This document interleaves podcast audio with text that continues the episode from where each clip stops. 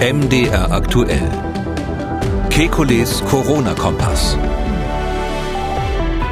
Donnerstag, 27. Mai 2021. Die Zahlen sinken. Was tun bei einer Inzidenz von Null? Dann Bundesgesundheitsminister Jens Spahn will Kindern und Jugendlichen Impfungen anbieten, auch wenn die Ständige Impfkommission es möglicherweise nicht empfehlen wird. Wie sollen sich Eltern dann verhalten?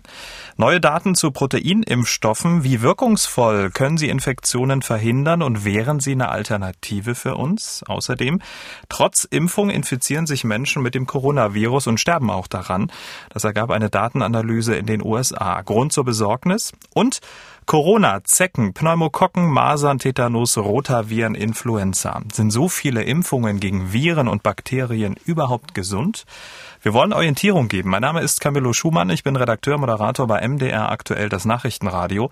Jeden Dienstag, Donnerstag und Samstag haben wir einen Blick auf die aktuellen Entwicklungen rund ums Coronavirus und wir beantworten Ihre Fragen. Das tun wir mit dem Virologen und Epidemiologen Professor Alexander Kekuli. Ich grüße Herr Kekuli. Hallo, Herr Schumann.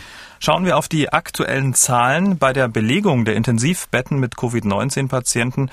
Ja, da liegen wir Stand heute bei rund 2880. Damit wurde ihre Zahl innerhalb von fünf Monaten halbiert und wir sind wieder unter dem Höchststand der ersten Welle. Es ist praktisch das Gegenteil eingetreten von dem, was prognostiziert wurde.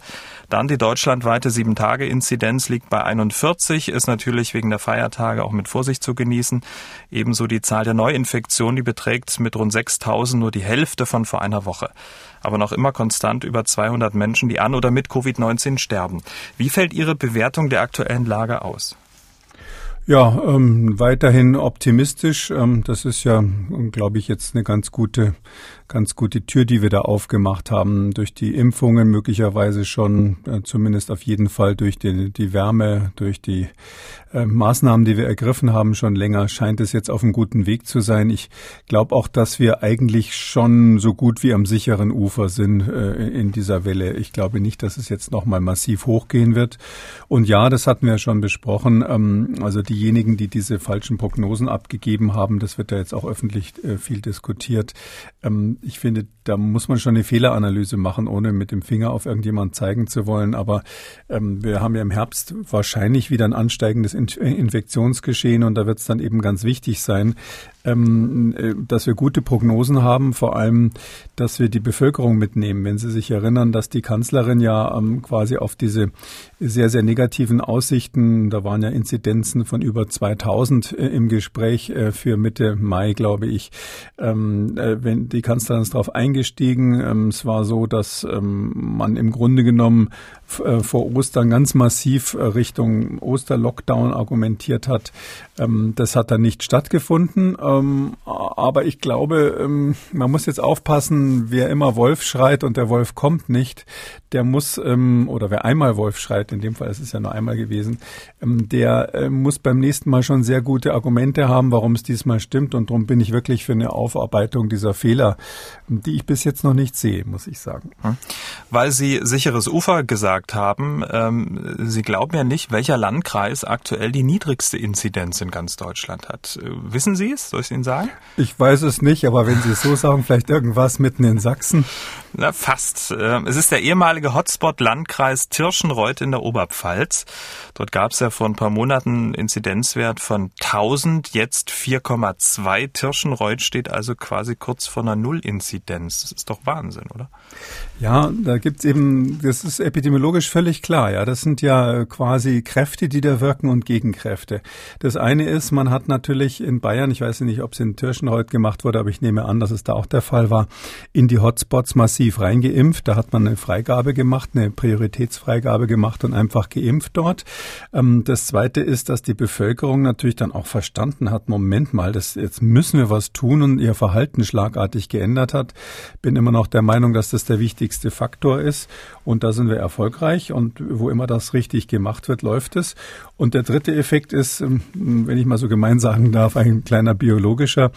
Ähm, natürlich haben Sie, wenn Sie eine hohe Inzidenz haben, einfach viele Menschen, die es bekommen haben, die sind dann äh, Zustand genesen. Und ob sie genesen oder geimpft sind, ist natürlich erstmal aus Sicht der Welle relativ egal. Die zählen quasi wie die Geimpften und auch das wird eine Rolle gespielt haben, dass jetzt die Inzidenz so runtergegangen ist. Es gab in der Tat Sonderkontingente für den Landkreis Tirschenreuth an Impfdosen und äh, die Impfquote liegt auch ähm, ja deutlich über dem Bundesschnitt. Also gerade dieser Dreiklang, den Sie da beschrieben haben, das wird es dann gewesen sein. Hätte man ja auch woanders machen können. Ja, ähm, hat man, glaube ich, auch. Im Passau ist es meines Erachtens so ähnlich gelaufen.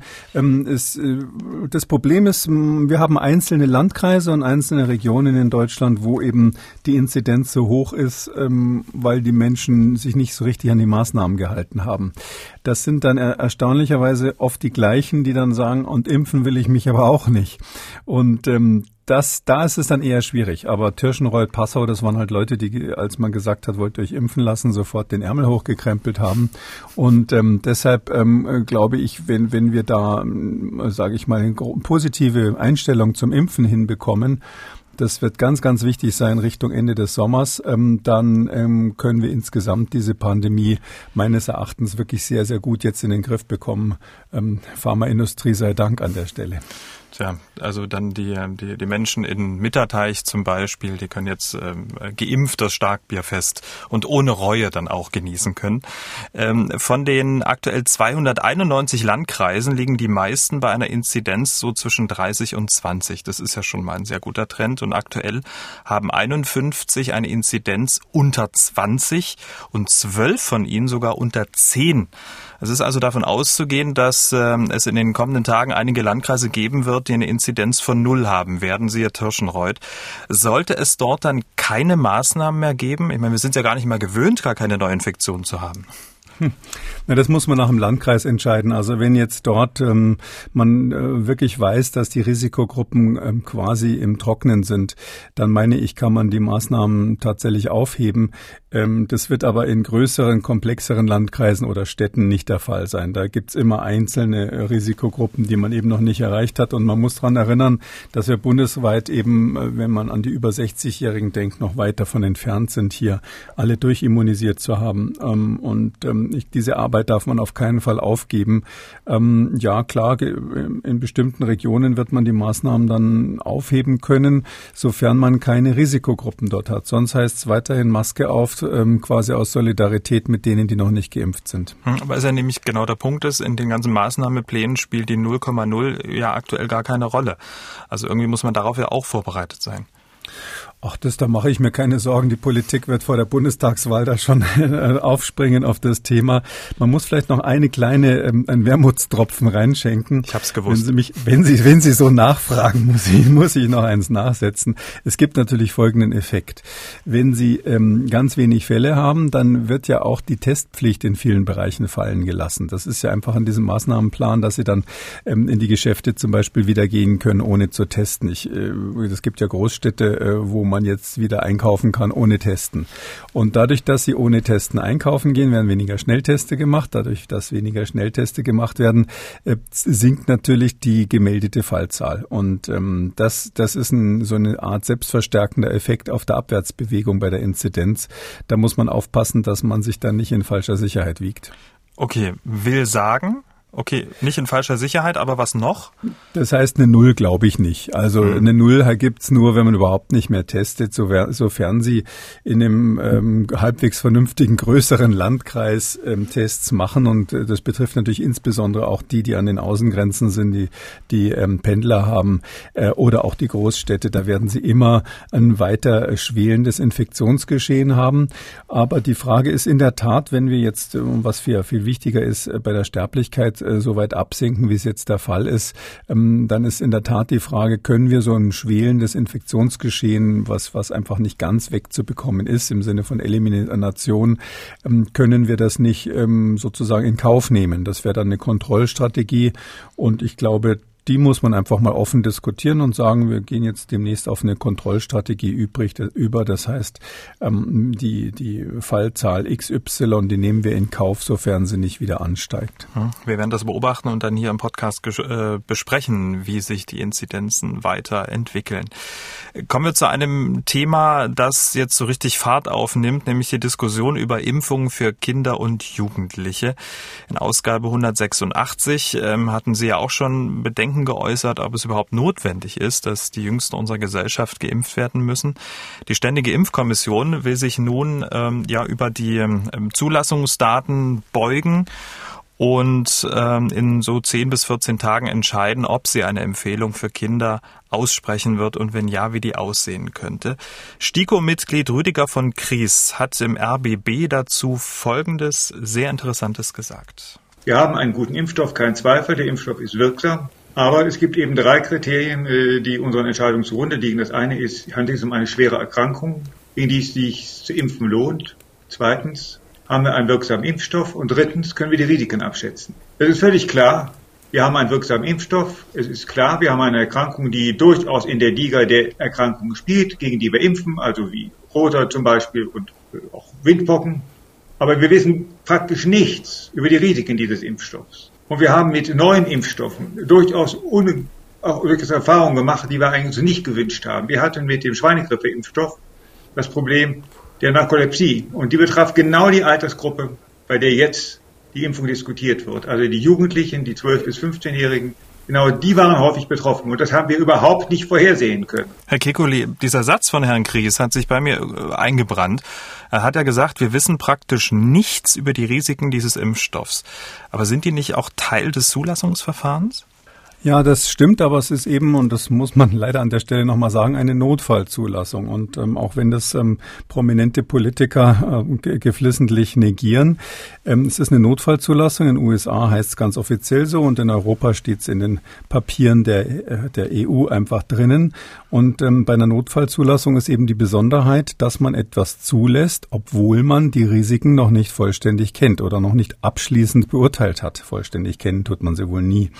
Und diese nicht abschließende Beurteilung heißt beim Notfallzulassungsverfahren, dass der Hersteller in den etwa zwei Jahren nach der Notfallzulassung dann nach und nach die Daten nachliefern darf, die man braucht für die ursprüngliche Zulassung. Also man hat sozusagen einen Vertrauensvorschuss bezüglich, insbesondere bezüglich der Risiken natürlich, weil manche Dinge, das ist nur in der Pharmakologie so, eine Weile brauchen, bis sie auftreten. Das ist ganz normal. Und hier gibt es eben äh, verschiedene Effekte, die wir, die wir überhaupt nicht berücksichtigen können, weil ähm, das eben ein komplett neuartiger Impfstoff ist.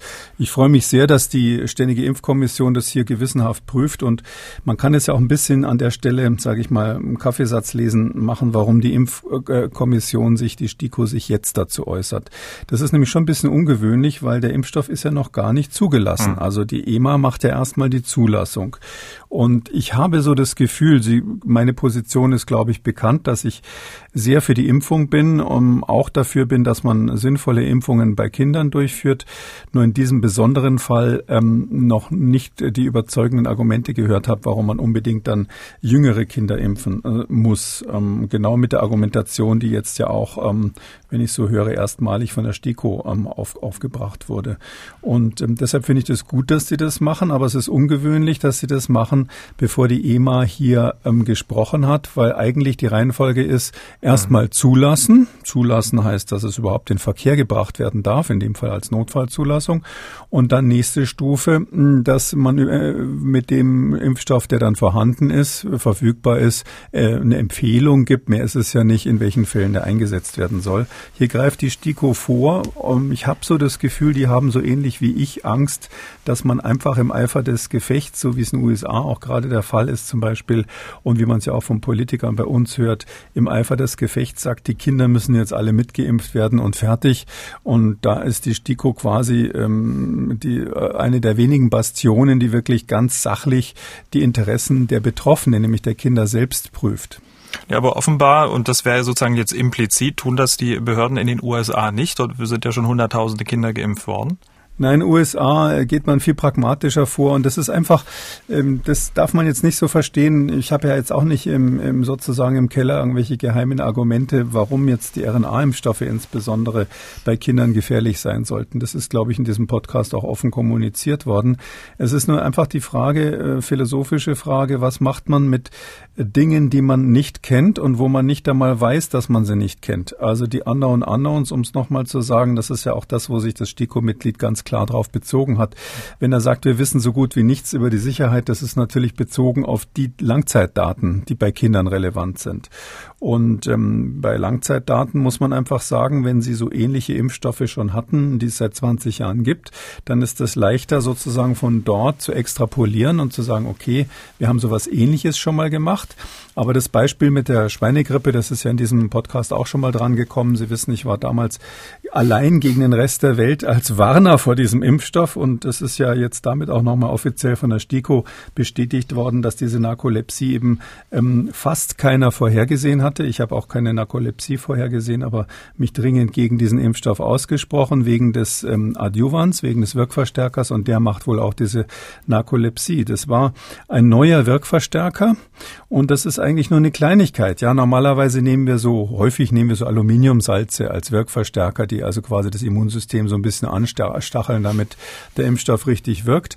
Und da hat die Firma ähm, GlaxoSmithKline einen neuen damals gehabt, auf den sie ganz stolz war, der auch super funktioniert hat und der in allen Experimenten keine relevanten Nebenwirkungen gezeigt hat. Und dann steht der eben jetzt ähm, in Verdacht, so ganz bewiesen ist es noch nicht, ähm, hier massive Nebenwirkungen in seltenen Fällen gemacht zu haben.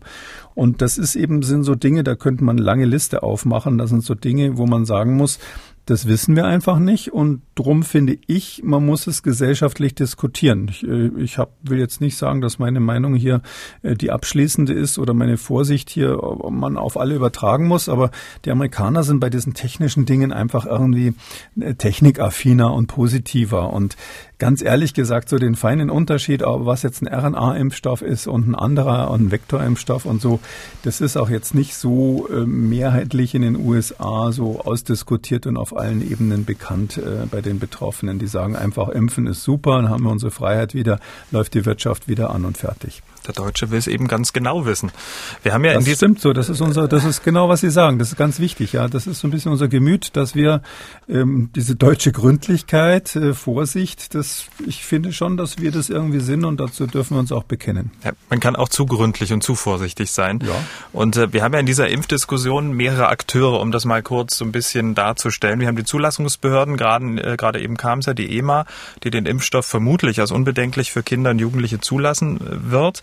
Wir haben die Ständige Impfkommission, die die Risiken für Kinder und Jugendliche nicht abschließend einschätzen kann und deshalb vermutlich keine generelle äh, Impfempfehlung geben wird. Und wir haben den Bundesgesundheitsminister, der sich äh, an die Aussagen der Zulassungsbehörden hält und scheinbar wenig drauf gibt, was die Experten der STIKO sagen. Jens Spahn hat bei NTV nämlich Folgendes gesagt. Eines wird ja passieren, jedem von uns, ob er zehn Jahre alt ist oder 50 oder 80. Äh, man wird entweder infiziert oder geimpft aber man wird sozusagen mit äh, dem Virus beziehungsweise das Immunsystem damit konfrontiert werden müssen äh, äh, und sich zu schützen. Und ich kann im Zweifel nur empfehlen, die Impfung im Vergleich zur Infektion. Äh, und das gilt ja altersunabhängig. Ich habe immer gesagt, es wird keine verpflichtende Impfung geben. Das soll eine informierte individuelle Entscheidung sein und die soll auch nicht indirekt äh, irgendwie erzwungen werden. Äh, Schule geht äh, dann auch mit einem Teil der Kinder und Jugendlichen, die geimpft sind und einem Teil, die noch nicht geimpft sind. Das müssen wir nicht voneinander abhängig machen. Herrn Spahn sagt, es soll eine informierte und individuelle Entscheidung sein. Äh, mal Hand aufs Herz, wie gut informiert und individuell kann diese Entscheidung zum derzeitigen Informationsstand der Dinge eigentlich sein? Also wenn Sie da fünf Fachleute ähm, zusammensetzen sofern die nicht alle handverlesen sind vom Bundesgesundheitsministerium, da werden Sie schon da nicht eine einheitliche Meinung bekommen. Und zwar bei Leuten, die es wirklich ernst meinen und die sich, die sich gut auskennen. Das ist ein sehr, sehr spezielles Problem und ich meine deshalb, dass es schwierig ist und wir haben ja, glaube ich, beide sehr genau gehört, dass Herr Spahn gesagt hat, ähm, solche, die geimpft sind und solche, die noch nicht geimpft sind. ähm, da muss, das muss man sich erstmal auf den Ohren zergehen lassen. Das implementiert ja, das impliziert ja, dass früher oder später seid ihr alle dran. Ähm, ich bin wirklich dafür, dass die Politik ähm, hier ähm, der, der Experten der Impfkommission in diesem Fall wirklich freie Hand lässt. Wir haben ja schon mal darüber gesprochen vor einigen Wochen, mh, dass ich es nicht so gut fand, dass die STIKO in einer anderen Sache ähm, so ein bisschen unter Druck gesetzt wurde politisch. Ähm, ich, jetzt ist es schon wieder so, dass quasi die Politik so ihre Vorstellungen hat, weil natürlich äh, der Wähler will, dass die Kinder nicht mehr zu Hause sind. Ich, vielleicht sage ich was grundsätzlich an der Stelle nochmal. Ich bin ja selber Vater von fünf Kindern. Vielleicht darf ich das an der Stelle mal äh, da, da eine Lanze brechen. Das ist einfach so, wir äh, haben, die Kinder haben ja irgendwie nicht so eine richtig gute Lobby in Deutschland. Das ist relativ offensichtlich. Auch die Eltern der Kinder haben nicht so eine gute Lobby. Warum? Weil, ich weiß nicht, 80 Prozent der Deutschen eben kinderlos sind, aber trotzdem viele von denen Wähler sind. Ähm, und ähm, es ist so, dass die äh, Familie mit Kindern, ja, wenn Sie jetzt an, die, an das WLAN in Schulen denken zum Beispiel, ja, also in, in Büros, wenn da kein WLAN funktioniert, dann geht man sofort auf die Barrikaden. Aber wenn es äh, in Schulen kein Toilettenpapier gibt und keinen WLAN und der Putz von der Wand bröckelt, dann ist das irgendwie unser Normalzustand. Ähm, und ähm, ich glaube, dass äh, wir, und jetzt kommen wir auch noch in eine Phase der Bundestagswahlen, man spürt es schon überall so durch, ähm, wo natürlich bedient werden soll, das, was der Wähler gerne haben will. Und ähm, der Wähler will halt in Urlaub fahren, nicht? Äh, und, und das gibt, glaube ich, kenne die Zahlen nicht, aber ich schätze mal, dass es mehr Menschen gibt, die in Urlaub fahren wollen, ähm, als Menschen, die jetzt äh, besondere Sorge um die Gesundheit ihrer Kinder an dieser Stelle haben. Weil man muss schon sagen, es ist wirklich eine besondere Sorge, vielleicht eine übertriebene Sorge, das, das muss man ganz klar sagen. Aber ich glaube, diese Entscheidung wird zum Teil im Moment auch politisch getroffen. Jetzt gibt es, weil Sie die Eltern ansprechen, es gibt verunsicherte Eltern und genervte Eltern. Eltern, die sagen, Mensch, jetzt wird der gute Impfstoff äh, BioNTech madig gemacht und Eltern sollen davon abgehalten werden, dass sie ihre Kinder impfen lassen, obwohl die ja sehr, sehr stark unter der Gesamtsituation leiden und ebenfalls ja auch sehr schwer krank werden können. Und es gibt die Eltern, die jetzt total verunsichert sind und äh, nach dem Sinn der Impfung fragen. Es gibt wie so häufig in der Diskussion mal wieder nur zwei extreme Lager. Ähm, wie sollen die sich denn jetzt verhalten, wenn Herr Spahn sagt, nö, lass uns ruhig impfen und die STIKO sozusagen als Teufelchen auf der Schulter sagt, na ja, wir finden das jetzt nicht so gut. Die STIKO wird das nicht sagen. Die STIKO wird einknicken, ist meine Prognose an der Stelle ganz ehrlich gesagt, weil äh, die, äh, das sind ja Wissenschaftler und das äh, darf ich sagen, weiß ich auch aus eigener Erfahrung. Es ist ganz schön schwer, so einem öffentlichen oder politischen Druck dann standzuhalten, wenn man eine auch nur minimal abweichende Meinung hat. Und ähm, die STIKO, das darf man nicht vergessen, ist ja eine Einrichtung des Robert-Koch-Instituts und das Robert-Koch-Institut ist eine obere Bundesbehörde im Geschäftsbereich des Bundesgesundheitsministers. Das heißt also, da sind die, ist schon ganz klar, wer der Ober und wer der Unter ist.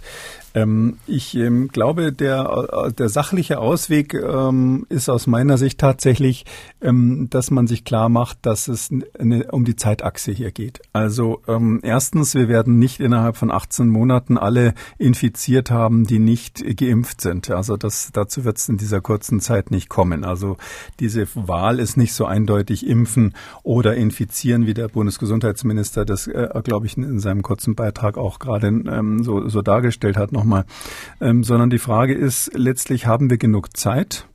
Ähm, das abzuwarten und zu erstens äh, zu beobachten, ob wir äh, mit den Verfahren, die wir ja jetzt entwickelt haben, Schnelltests zum Beispiel zu machen, ähm, ob wir damit die Schulen ausreichend absichern können in einer Situation, wo wir ja insgesamt dann hoffentlich im Herbst ähm, keinen massiven Infektionsdruck mehr haben, weil der Rest der Gesellschaft halbwegs geschützt ist.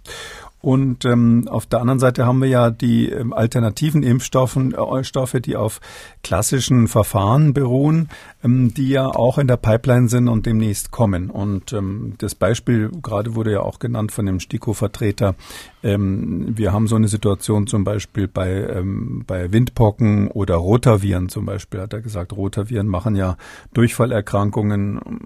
Und wenn er ja natürlich jetzt Covid mit Rota vergleicht, dann sehen Sie schon, wie der denkt, ja. Und ähm, man würde nie einen Rotavirus-Impfstoff zulassen, der auf einem äh, komplett neuen Wirkprinzip ähm, ähm, ähm, beruht und das gleich für Kinder nach so kurzer Zeit. Das würde man nicht machen, äh, wenn es gegen Rotaviren ginge. Also daher muss man schon sagen, die Frage ist, hat es vielleicht einen Sinn, ein bisschen abzuwarten in dieser Situation? Und ähm, wie gesagt, da gibt es Alternativen, die am Horizont sind und die würde ich schon gerne, wenn Sie so wollen, mit in die Waagschale werfen. Da wollen wir gleich äh, drüber sprechen. Geht um Proteinimpfstoffe. Nochmal ganz kurz zurück, weil auf der einen Seite haben Sie ja ähm, sich darüber gefreut, ähm, dass ähm, die Ständige Impfkommission quasi schon mal den Aufschlag gemacht hat, zu sagen, wie sie diese ganze Diskussion hält, um jetzt zu sagen, dass die STIKO wieder einknicken wird. Jetzt bin ich ein bisschen verwirrt, ehrlich gesagt. Ja, also das war meine, wenn Sie so wollen, pessimistische Prognose. Kann ja sein, dass es nicht so ist, aber ähm, äh, das, äh, also dass die, ich glaube, die werden einen Mittelweg finden. Also dass die wirklich aufs Papier schreiben ähm, und, und das wirklich bei Kindern, ab zwölf wird es ja demnächst dann zugelassen, das ist relativ klar, ähm, dass bei Kindern zwischen zwölf und 18 die Impfung nur empfohlen wird, wenn ein besonderes individuelles Risiko besteht. Ähm, da, da würde ich dann den Hut ziehen. Also das äh, wäre sehr, sehr mutig in der jetzigen Lage. Und äh, nochmal jetzt verbunden mit der Frage, wenn das jetzt alles so kommt, wie sollen sich dann Eltern ähm, entscheiden, die ähm, jetzt auch total verunsichert sind?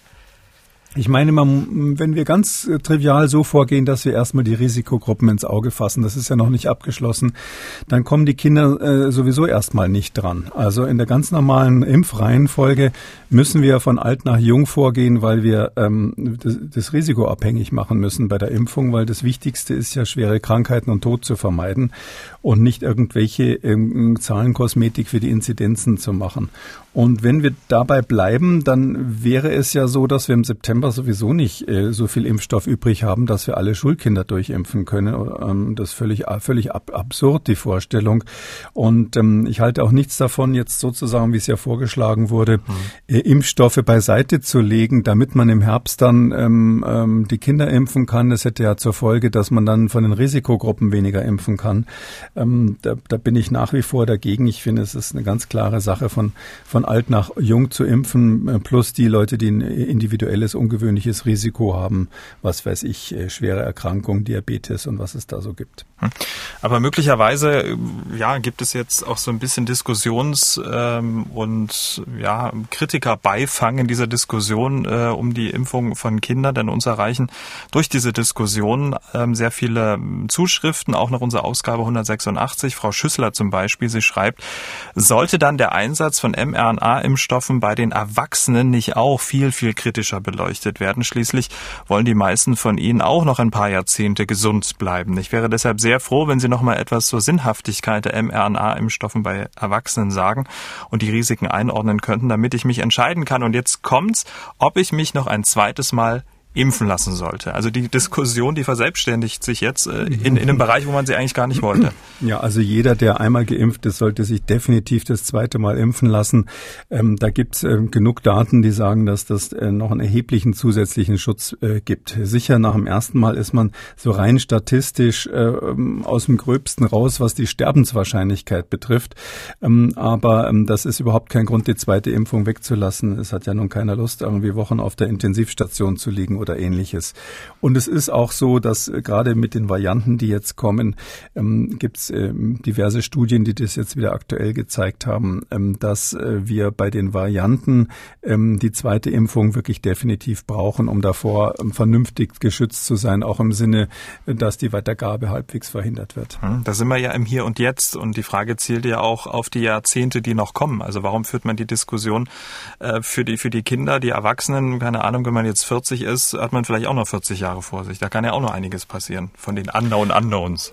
Ja, ja, natürlich. Aber für mich äh, liegt halt in der einen Waagschale. Aber das ist, wenn, hm. das muss ich offen sagen, da kann man jetzt nicht sagen, der ist jetzt äh, Professor für Virologie und Mikrobiologie und Infektionsepidemiologie und deshalb weiß der das, wie die richtige Antwort ist, sondern die, für mich liegt einfach, das ist eine ethische Bewertung. Für mich liegt in der einen Waagschale äh, das Risiko, ähm, was man hat, wenn man äh, an SARS-CoV-2 eine Infektion bekommt damit und auf der anderen Seite die unbekannten Risiken von neuen Impfstoffen. Und ähm, da finde ich jetzt zumindest für mich persönlich ist es so, wenn jemand äh, Ü30, würde ich mal sagen, da ist es ganz klar, dass die, der Vorteil der Impfung überwiegt. Es ist ja auch so, dass die Lebensbereiche von, von jüngeren Kindern, also letztlich dann Grundschülern, um die es ja da am Ende geht, dann ähm, oder oder oder vielleicht ja so bis 12, 14 Jahre irgendwo in dem Bereich. Ähm, da ist es ja so, dass die Lebensbereiche jetzt nicht so ähm, komplex sind wie bei Erwachsenen. Also der Erwachsene geht ja zur Arbeit, wo man nicht weiß, wie ist der Schutz an der Arbeitsstelle, wenn man an die Arbeitgeber ähm, nötigt, Sicherungsmaßnahmen für Nicht-Geimpfte zu ergreifen, dann hat das wirtschaftliche Folgen und so weiter. Ähm, die Erwachsenen müssen oft auch, auch aus beruflichen Gründen reisen und diese Dinge. Bei Kindern geht es ja im Wesentlichen erstmal um die Kita und die Schule. Und da haben wir ja äh, inzwischen Schutzkonzepte, die auch für Nicht-Geimpfte funktionieren. Und ähm, deshalb meine ich schon, dass man äh, überlegen kann, wenn man die Kita und die Schulen noch eine Weile schützt, dass man dann einen ganz wichtigen Bereich, ähm, der für die Kinder wichtig ist, auch pädagogisch natürlich wichtig ist, dass man den so halbwegs im Griff hat. Und, und dann ist die Frage, reicht das nicht erstmal, um ähm, abwarten zu können, bis es andere Impfstoffe gibt und überhaupt mal abzuwarten, wie die Entwicklung ist, ob, ob, ob die Fallzahlen dann wieder hochgehen, ob wir vielleicht im Herbst feststellen, dass wir dann in den Kitas ganz viele Infektionen haben, die wir nicht in den Griff bekommen und solche Dinge. Äh, aber ich glaube, dass das, das kann man deshalb nicht vergleichen. Und für einen Erwachsenen äh, ist es in den vielen komplexen Lebenssituationen, in die er sich begibt, der geht ja auch alleine zum Einkaufen und sowas, ähm, da glaube ich, ist es viel schwieriger, ähm, sich zu schützen oder aufwendiger sich zu schützen, wenn man ungeimpft ist. Hm. Die Frage ist ja, die wir schon mehrfach aufgeworfen haben, gäbe es denn Alternativen zu den mRNA-Impfstoffen für Kinder? Also wenn man jetzt nicht so einen experimentellen Impfstoff haben will, der Vektorimpfstoff von AstraZeneca, der fällt ja jetzt auf kurz oder lang weg, weil die äh, EU ja auch nicht mehr nachbestellt hat. Gibt es noch Restbestände, die verimpft werden? Sputnik V vielleicht, hängt aktuell ja noch im Zulassungsverfahren. Also wäre so ein Vektor was für Kinder? Oh Gott, das, äh, ich würde auf die ganz alt, also ich würde auf die altbewährten Dinge gehen. Das äh, mache ich übrigens auch sonst, wenn ich Kinder therapiere. Also meine, meine eigenen Kinder sind, weil ich Beamter bin, ja, automatisch haben die den Status von Privatversicherten. Ja, das ist so, da kann ein Beamter sich quasi nicht gegen wehren, der ist dann beihilfeberechtigt, wie das heißt. Und damit sind die Kinder dann quasi beihilfeberechtigt und die werden behandelt wie Privatversicherte. Also ich musste schon öfters den Kinderärzten dann ausreden, die neuesten äh, Antibiotika ähm, einzusetzen einzusetzen, die doppelt so viel kosten wie die alten. Und weil irgendein Pharmavertreter gesagt hat, das ist jetzt aber das Neueste vom Besten vom Besten, das musst du jetzt bei denen, die es sich leisten können, anwenden. Ich bin immer dafür, die Medikamente zu nehmen, wo ich weiß, die sind seit vielen Jahren, am besten seit Jahrzehnten erprobt. Da gibt's keine Überraschungen und das Neueste vom Neuesten, da warte ich lieber mal ab, ähm, was, ob sich das wirklich durchsetzt und so der eine oder andere Star in der Pharmakologie, mit dem der Hersteller dann zum Teil auch redlich verdient hat, äh, wird dann nach zwei Jahren plötzlich wieder vom Markt genommen, weil es halt von den Nebenwirkungen nicht so lief, wie man sich das gedacht hat. Die, die könnte ich Ihnen jetzt eine lange Liste von Beispielen sagen. Und äh, mit diesen konservativen konservativen Einstellung, die ich jetzt aber habe, ja, ähm, äh, sa sage ich, nö, ähm, ich brauche nicht das Neueste vom Neuesten für meine Kinder. Ja. Aber es gibt auch andere, die, die vielleicht so mhm. sind, dass sie sagen, Mensch, ich, ich muss immer überall, äh, ähm, das ist eine Typsache, ja. Ich habe auch nicht das allerneueste Handy immer, ja, weil ich äh, erstmal abwarte, ob das überhaupt funktioniert und äh, bis das zweite und dritte Update dann drauf ist äh, und die Software so ist, dass es stabil läuft, äh, dann kommt der Moment, wo ich mir überlege, ob ich mir sowas kaufe. Aber aber ich weiß, da ist jeder ein bisschen anders und darum können Sie da nicht ähm, sozusagen äh, per Fachexpertise die richtige Antwort mhm. finden, sondern es muss sich jeder selber überlegen. Hängt ja auch ein bisschen dann von der von der Erkrankung ab, ähm, ne, die man die man dann natürlich, man wenn Sie, wenn Sie möchte, ne? Krebs haben, der der sonst unheilbar ist, dann nehmen Sie natürlich, was Sie kriegen können. Weil Sie konservativ gesagt haben, da wäre man ja bei den Proteinimpfstoffen. Ähm, unter anderem ja werden die in China verimpft. Ein klassisches Impfstoff, ähm, klassische Impfstoffmethode. Aktuell gibt gibt es auch neue Daten zur Wirksamkeit. Und diese Daten sehen gar nicht so schlecht aus. Sie haben sich drüber gebeugt. ja, aus? die sind ganz neu. Die sind jetzt gerade gestern rausgekommen. Ich habe mich kurz drüber gebeugt. Im Prinzip wissen wir, das ist dieser Sinopharm-Impfstoff und kann man kurz, kurz an der Stelle erwähnen, dass jetzt ähm, gestern ähm, erstmalig meines Wissens die Ergebnisse einer Phase-3-Studie wirklich publiziert wurden. Man hat den äh, Chinesen ja immer vorgehalten, dass sie nicht richtig mit den Daten rüberkommen, sondern nur per Presse Presseerklärung da äh, Dinge veröffentlichen. Da gab es Unterschiede in der Wirksamkeit zwischen ähm, den, der Studie, die in den Vereinigten Emiraten gelaufen ist und der Studie oder den Studien, die in Brasilien gelaufen sind. Ähm, ist, glaube ich, auch bekannt, dass die Brasilianer sich total verstritten haben mit den, mit der, mit China aus verschiedenen Gründen. Und jetzt ist aber der Teil, der also in den Vereinigten Emiraten und in Bahrain gelaufen ist, veröffentlicht. Und da, das ist eine, wenn man das liest, einfach wirklich eine ganz normale, solide Studie, wie die anderen Zulassungsstudien auch, die man so kennt. Ähm, fast 40.000, also 38.206 Probanden waren drinnen, hat man in drei Gruppen geteilt. Eine davon sind Kontrollen. Zwei haben verschiedene Proteine bekommen ähm, von Sinopharm, also dieser staatlichen, das ist letztlich die staatliche chinesische Forschungsbehörde, die das macht.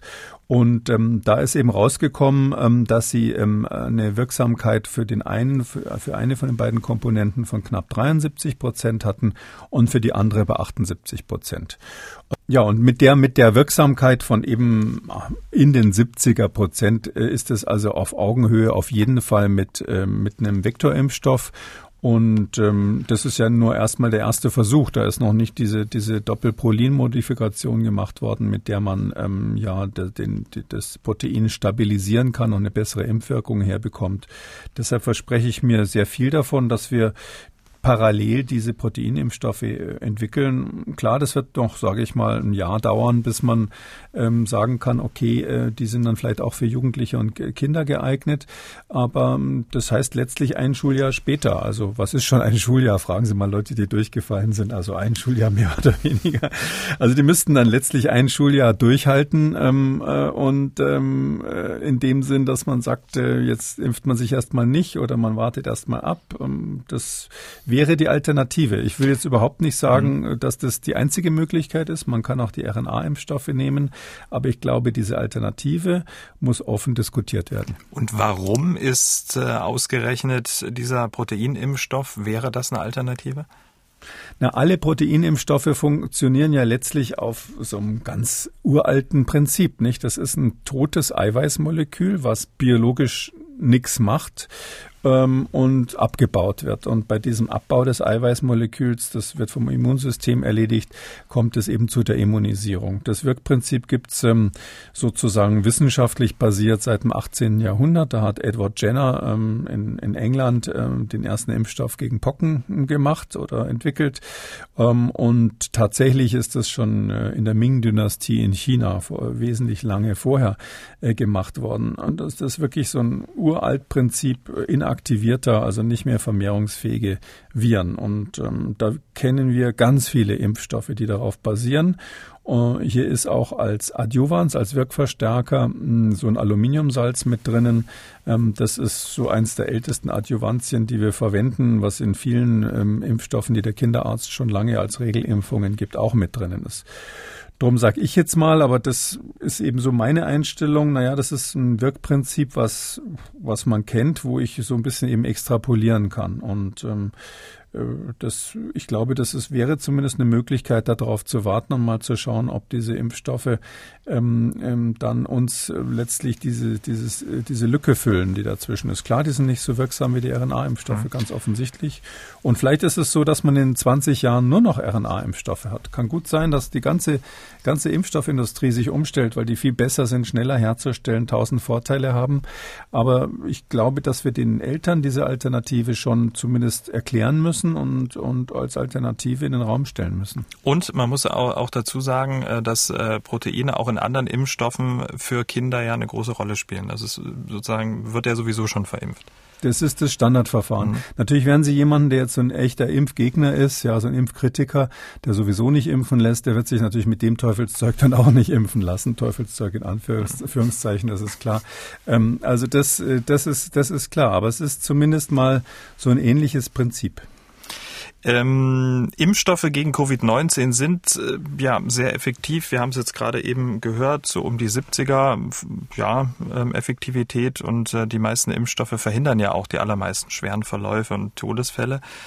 Die Impfstoffe sind ja, muss man so sagen, im Moment äh, unser Weg, um das Virus äh, in Schach zu halten. Aber trotzdem gibt es ja auch äh, bei Impfung gewisses Restrisiko, sich anzustecken und auch einen schweren Verlauf der Krankheit Covid-19 durchmachen zu müssen. In den Zulassungsstudien könnte man das Restrisiko nach zweimaliger Impfung aus der Effektiv, äh, Effektivität ableiten. BioNTech rund 95 Prozent, AstraZeneca gibt die Effektivität so mit 76 Prozent an. Jetzt sind das ja Durchschnittswerte und die Varianten spielten damals ja auch noch keine große Rolle. Die Frage ist also, wie sieht die Effektivität, also der Schutz im echten Leben aus unter Normalbedingungen? Die amerikanische Gesundheitsbehörde CDC hat dazu die Daten der Gesundheitsämter ausgewertet und diese Daten sind doch recht aussagekräftig, oder? Ja, das sieht im Moment, ähm, äh, auch wenn das äh, vielleicht auf den ersten Blick gruselig wirkt, sehr gut aus. Es gab bei den Vollgeimpften, die also jetzt in den vier Monaten von Januar bis Ende April diesen Jahres geimpft wurden in den USA, da gab es ähm, insgesamt äh, etwas über 10.000 Infektionen. 10.000 Infektionen ähm, bei etwas über 100 Millionen Geimpften. Also das ist dann 1 zu 10.000 überhaupt mal die Chance, so eine sogenannte Breakthrough oder Durchbruchinfektion zu bekommen. Und davon war über ein Viertel asymptomatisch, also die haben überhaupt nicht gemerkt, dass sie was haben. Ähm, nur zehn Prozent mussten ins Krankenhaus. Ähm, allerdings ist es so, dass von denen, die ins Krankenhaus mussten, fast ein Drittel gar kein Covid hatten. Da wurde also nur registriert, Krankenhaus ja oder nein. Und die wurden, mussten aus anderen Gründen dann ins Krankenhaus. Das heißt also insgesamt, äh, also so eine Breakthrough-Infektion von 1 zu 10.000, das ist ja 0,01 Prozent. Ähm, das ist wirklich super. Ja. Also das, wenn man das mit den fünf Prozent, die eigentlich, wie Sie es gesagt mhm. haben, von der Zulassungsstudie her ähm, zu erwarten wären, äh, vergleicht, ist das wesentlich besser. Und woran kann das liegen, dass es eigentlich besser ist als in den Zulassungsstudien? Naja, das, äh, das ist natürlich äh, eine gemeine Frage, aber genau die richtige. Äh, schreiben die Autoren der CDC, die wissen das natürlich auch, da gibt's eine Dunkelziffer. Das kann eigentlich nicht so gut sein, ja, sondern es ist so, die haben halt nur einen Teil erfasst, weil gerade bei den asymptomatischen, wir haben es ja hier mit Geimpften zu tun und die, da wird sicher so sein, dass viele einfach völlig asymptomatisch krank werden oder ganz leichte Symptome haben. Ähm, und äh, die wissen ja dann auch, dass sie geimpft sind und dann ist die Wahrscheinlichkeit, dass die dann damit zum Arzt gehen und und damit sich nochmal testen lassen, nicht so groß. Also da würde ich sagen, da fischt man tendenziell eher nur die raus, denen es dann doch relativ schlecht geht und die dann vielleicht einen deutlichen Hinweis darauf haben, dass sie sich tatsächlich mit Covid angesteckt haben. Das andere, was wichtig ist, ist, ähm, äh, von denen, die man sequenziert hat, waren also 64 Prozent äh, sogenannte Varianten, Variants of Concern, also diese bedenklichen Varianten. Ähm, das ist in den USA über die Hälfte jetzt die britische Variante inzwischen, die bei uns ja quasi auch quasi der Platzhirsch ist mit dieses B117 ist bei denen 56 Prozent und dann haben die zwei so kalifornische Varianten und noch so ein bisschen brasilianisch und südafrikanisch, aber das waren praktisch immer ähm, oder 64 Prozent von denen, die also eine, eine Breakthrough-Infektion hatten, hatten so eine Variant of Concern. Hm. Ähm, und es gab auch Todesfälle. Wie sind die zu bewerten? Ja, das ist eben so, das waren insgesamt äh, ein, äh, 160 Todesfälle, ja. Also da sagt man zuerst mal, oh, 160 Tote, aber das sind von diesen, von diesen ähm, 10.000 so ungefähr zwei Prozent, kann man sagen. Da ist Folgendes wichtig. Also ähm, erstens, von denen sind schon mal 28, hatten gar nichts mit Covid zu tun, die wurden aber statistisch erfasst. Dann sind es also nur noch etwas über 130. Und es ist so, dass alle, die da gestorben sind, über 70 Jahre alt waren. Und der Mittel, das mittlere, der Median, also der, so der Mittelwert quasi der Altersverteilung lag bei 82 Jahren. Also es waren wirklich sehr alte Menschen oder Richtung hochaltrige Menschen, die dann trotz der Impfung äh, gestorben sind, so dass man sagen muss, ähm, diese berühmte Frage ähm, an Corona oder mit Corona gestorben, das klingt schon eher nach mit Corona gestorben. Okay, also unterm Strich sind es doch eigentlich äh, mutmachende Daten auch für Menschen, die sich schon hier in Deutschland haben impfen lassen bzw. es vorhaben. Ja, also da kann ich nur sagen, das ist wirklich super. Also dass ein Impfstoff äh, so gut funktioniert in der sowohl in der äh, Zulassungsstudie äh, seinerzeit als auch jetzt dann auch im, im wirklichen Leben. Diese Impfstoffe, die mit denen ist es wirklich möglich, diese Krankheit in die Knie zu zwingen. Und darum bin ich mit den Einschränkungen, die wir vorhin besprochen haben, wirklich sehr, sehr dafür, das äh, auch breitflächig einzusetzen. Und weil die Varianten schon anklungen, wie effektiv Impfstoffe gegen die indische Variante sind, die sich ja immer stärker ausbreitet, das wurde jetzt in einer britischen Studie nachgewiesen. Konkret ging es um den BioNTech und den AstraZeneca-Impfstoff. Und da muss man so ein paar äh, Einbußen äh, in Kauf nehmen. Ne? Ja, das ist nur ein Preprint bisher. Das ist am 24. Mai erschienen. Interessanterweise hat das andere äh, äh, an einer Stelle andere Ergebnisse als die als die ähm, CDC. Da kann ich gleich mal kurz erklären an einer Stelle. Der Hintergrund ist ja der: Es gibt ähm, diese indische Variante und wir wissen über die ja noch bisher relativ wenig. Also in der ähm, letztlich in Zellkulturexperimenten sieht es so aus, als würde das Serum von Geimpften gegen die nicht so gut funktionieren.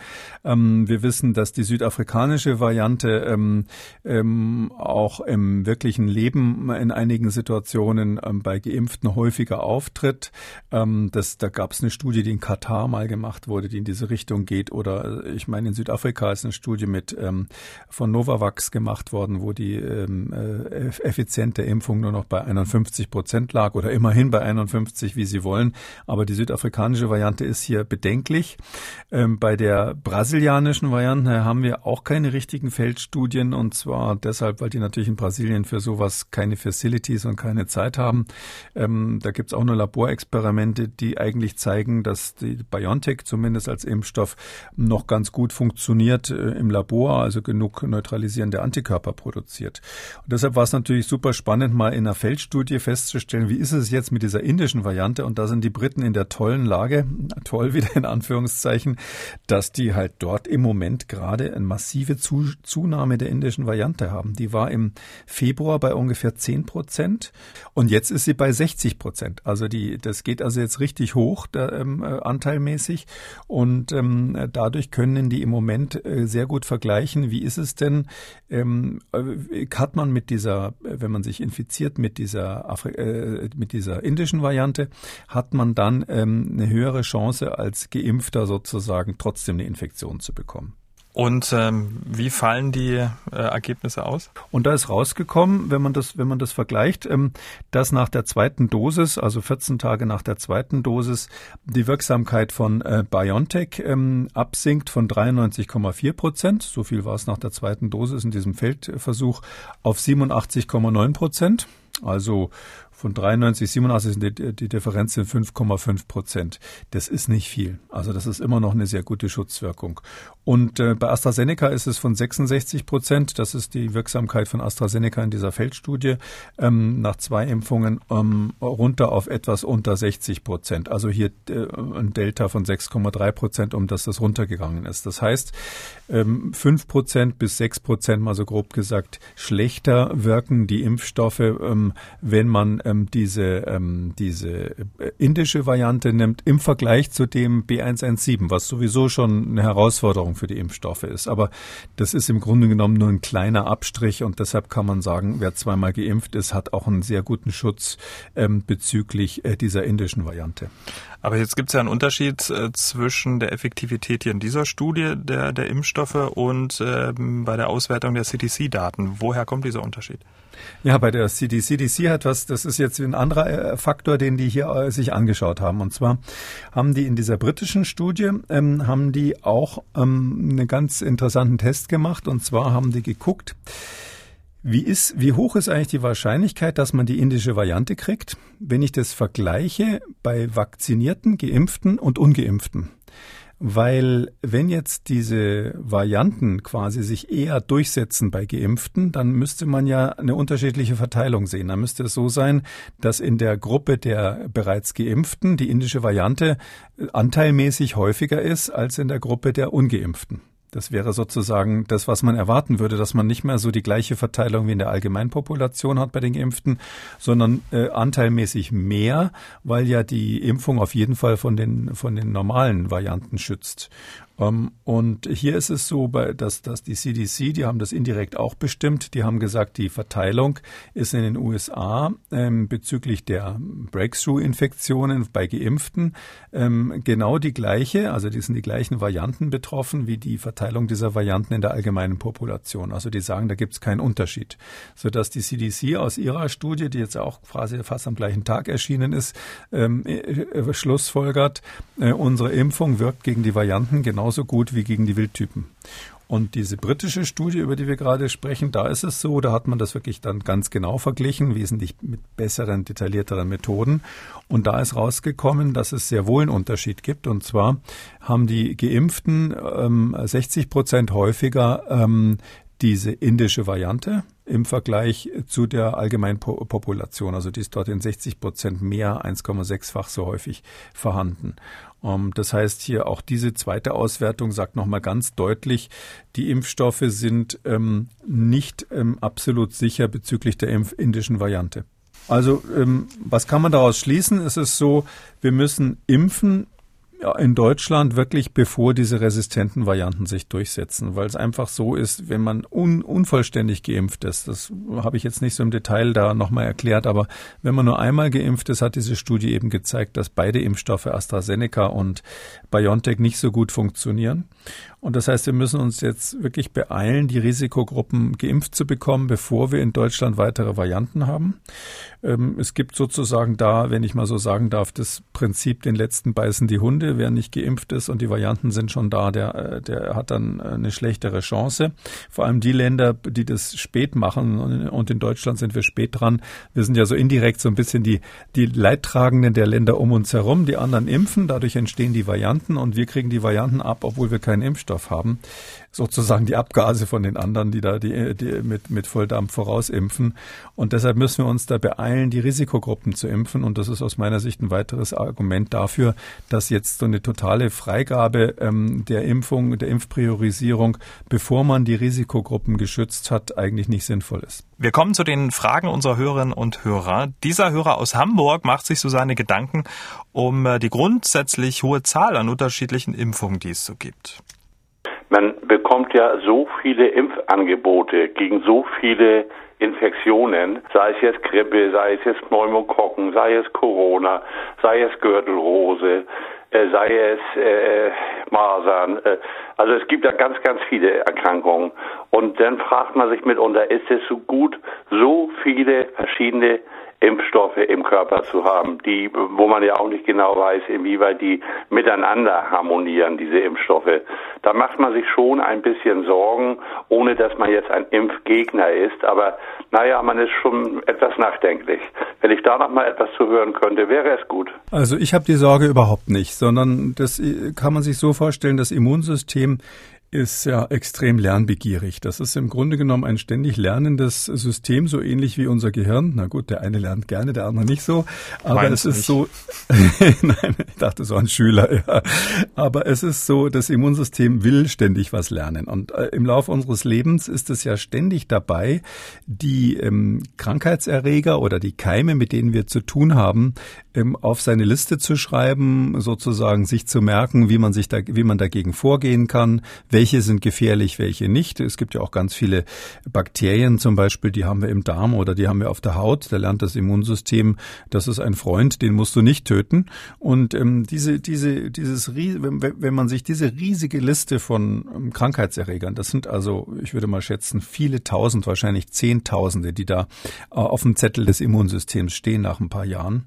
Äh, wenn Sie da noch ähm, eine Handvoll Impfungen oder zwei Handimpfungen dazugeben, dann gibt's eben zehn ähm, weitere Krankheitserreger, die auf der Liste des Immunsystems stehen und wo es weiß, wie sich dagegen wehren kann, ohne dass man die Krankheit durchgemacht hat oder ohne dass es einen echten Kontakt mit dem Erreger gab. Ähm, das ist aus meiner Sicht ähm, völlig klar, dass das kein Nachteil ist, sondern das Immunsystem ist halt dann ein bisschen schlauer und wir haben dafür gesorgt, dass es etwas gelernt hat, ohne sozusagen einen Preis dafür zu bezahlen. Damit sind wir am Ende von Ausgabe 187. Vielen Dank, Herr Kekulé. Wir hören uns dann am Samstag wieder dann zu einem Hörerfragen-Spezial. Bis dahin. Gerne bis dahin, Herr Schumann. Sie wollen auch etwas wissen, dann schreiben Sie uns an mdraktuell-podcast.mdr.de oder Sie rufen uns einfach an, kostenlos 0800 322 00. Kekules Corona-Kompass als ausführlicher Podcast unter Audio und Radio auf mdr.de, in der ARD-Audiothek bei YouTube und überall, wo es Podcasts gibt. Jede Folge auch in schriftlicher Form zum Nachlesen mit allen wichtigen Links zu den besprochenen Studien finden Sie unter Audio und Radio auf mdr.de mdr.de. MDR aktuell. Kekules Corona-Kompass.